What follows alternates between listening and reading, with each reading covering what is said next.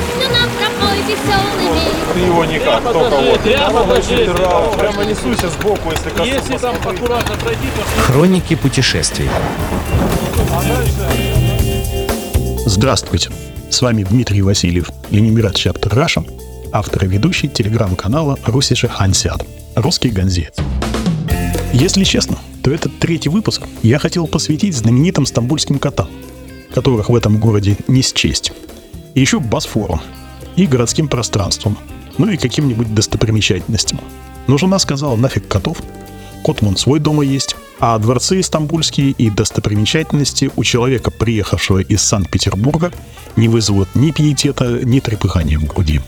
Поэтому, как говорил отец Федоров в погоне за 12 стульями, когда оказался в Дарьяльском ущелье, не корысти ради, а волею пославшей меня жены, сегодня будет более насущное тело. Называется шопинг. Шопинг по-турецки «Алыш Вериш». Если рядом есть женщины, зовите. Может, им тоже будет интересно послушать.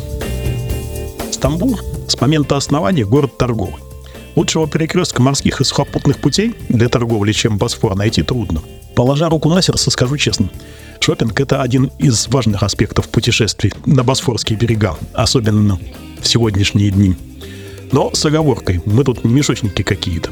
Большую часть времени занимаемся все-таки делами, а шопинг в рабочем расписании остается не так много времени. Но дома жена, двое дочерей, внук, которого надо радовать. Поэтому в конце рабочего дня, когда хочется расслабиться, внутренний голос командует «Соберись, тряпка! Вперед, к сияющим витринам!» Согласитесь, шопинг в чистом виде и шопинг в условиях ограниченного времени – это далеко не одно и то же. Но я с ностальгией вспоминаю вольный ганзейский город Гамбург. Другого такого города с лучшей организацией возможностей для домашних покупок и обновления гардероба я пока не встречал. Там, в самом центре от вокзала, идет улица Монкеберг с крупными универмагами и магазинами демократичных и распространенных брендов. Она упирается в Ратушную площадь. За площадью идет улица Постштрасс, почтовая, с брендами менее демократичными, а к ней уже примыкает улица Нуэрваль, где бренды совсем не демократичные. А неподалеку за вокзалом есть улица, где много одежды, типа Ноуны, но тоже не всегда демократичный.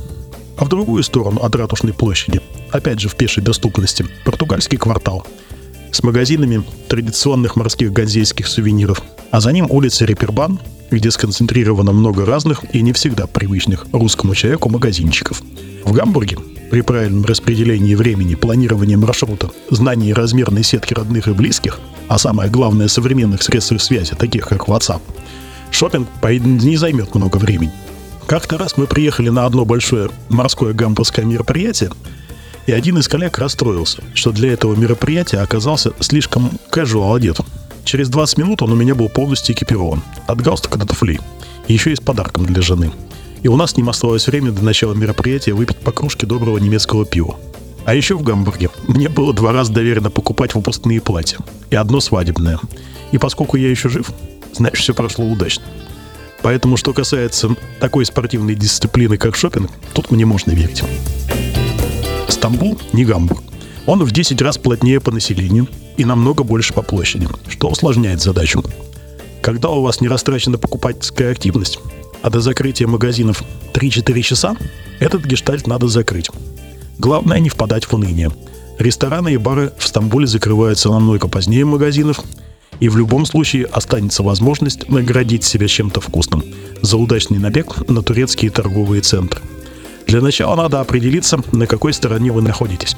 На азиатской или на европейской. В стамбульском шопинге география – это главное. Если конец рабочего дня застал вас на европейской стороне, то на метро можно легко доехать до станции Левент. Там рядом с выходом из метро находится магазин Harley Davidson West – Запад. Экип, атрибутика, футболки юбилейные, бейсболки, запчасти и так далее. Ценник не самый низкий, но если хочется себя порадовать, то можно. Там стоит обратить внимание на обувь. В Турции идет линия мотоботинок под маркой Harley Davidson, которая лицензионно отшивается и продается только для Турции. Качество вполне приличное. А цена более демократичная, чем у нас. Там от 12 до 15 тысяч на наши деньги за пару. А членам профсоюзов еще и хуговскую скидку сделают. Если после этого хочется купить чего-то более цивильного для себя и для близких, то оттуда за 3-4 евро 100-120 лир можно доехать до торгового центра Зорла. Можно и на метро, но такси проще. В центре Зорла магазин расположены каскадом. От первого этажа вниз. Если на первом этаже вас встретит тяжелый бронебойный люк, типа Тиффани, Гуччи, других известных производителей сумочек, то чем ниже, тем демократичней. Такая прям пирамида Маслова воплоти. Но есть довольно много неплохих турецких марок, не дешевых, но хороших по качеству. О них чуть позже отдельно. Центр Зорла не очень большой, и, возможно, у вас останется время, чтобы за 10-15 минут доехать до центра Истинье парк. Этот попросторнее будет, магазинов там побольше. В принципе, почти то же самое, что в Зорле. Меньше тяжелого люкса, больше марок добротного среднего уровня. Опять же, много достойных турецких, не рыночного качества.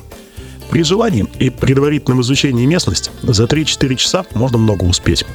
А если конец рабочего дня, а турки заканчивают работать в 17-18 часов, застал вас в Азии, в смысле на азиатской стороне Стамбула, то план другой.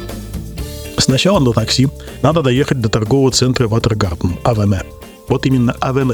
Иначе таксист вас не поймет. По-турецки торговый центр – это Алыш Вериш Меркези. Там находится восточный азиатский центр Харлей Дэвидсон. Но одновременно там же рядом по всему периметру здания много мотомагазинов, которые продают и экипы, мотоциклы. Я там встречал Триумф, Дукати, что-то еще сейчас не вспомню.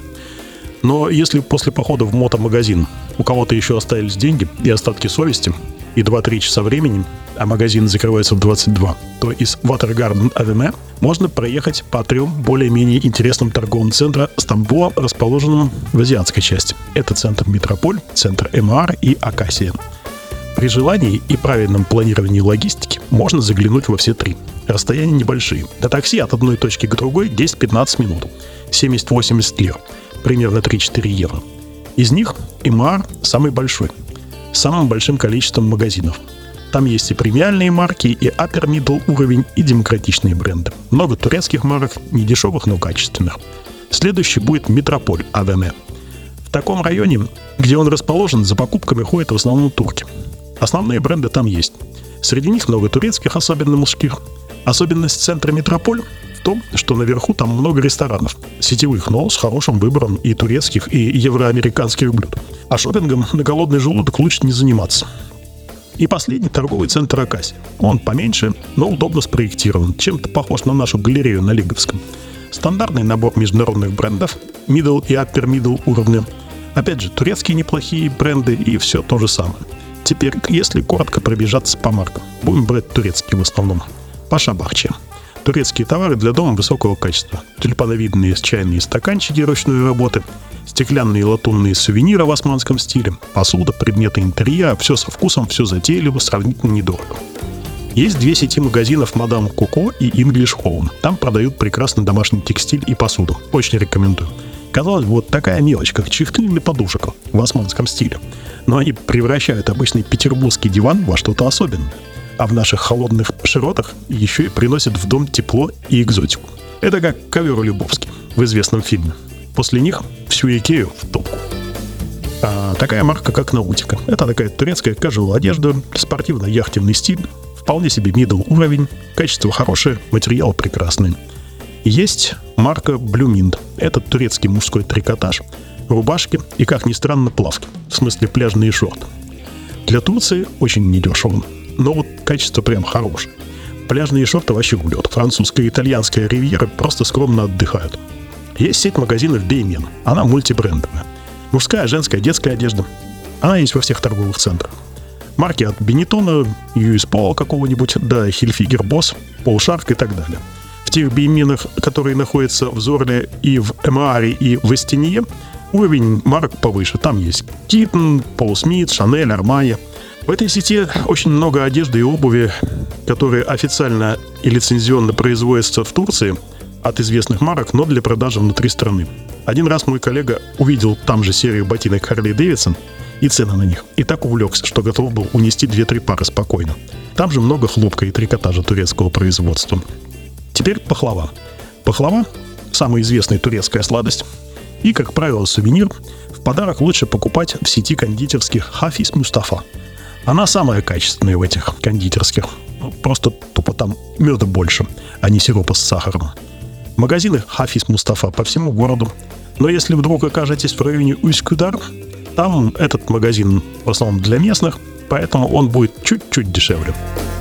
Второй турецкий сувенир, сладость, это лукум. Есть такой производитель, он также и называется лукум. Это сеть кондитерских, но коробки уже расфасованные можно встретить в торговых центрах в отделах сладостей. Правда, в фирменных кондитерских лукум будет свежее.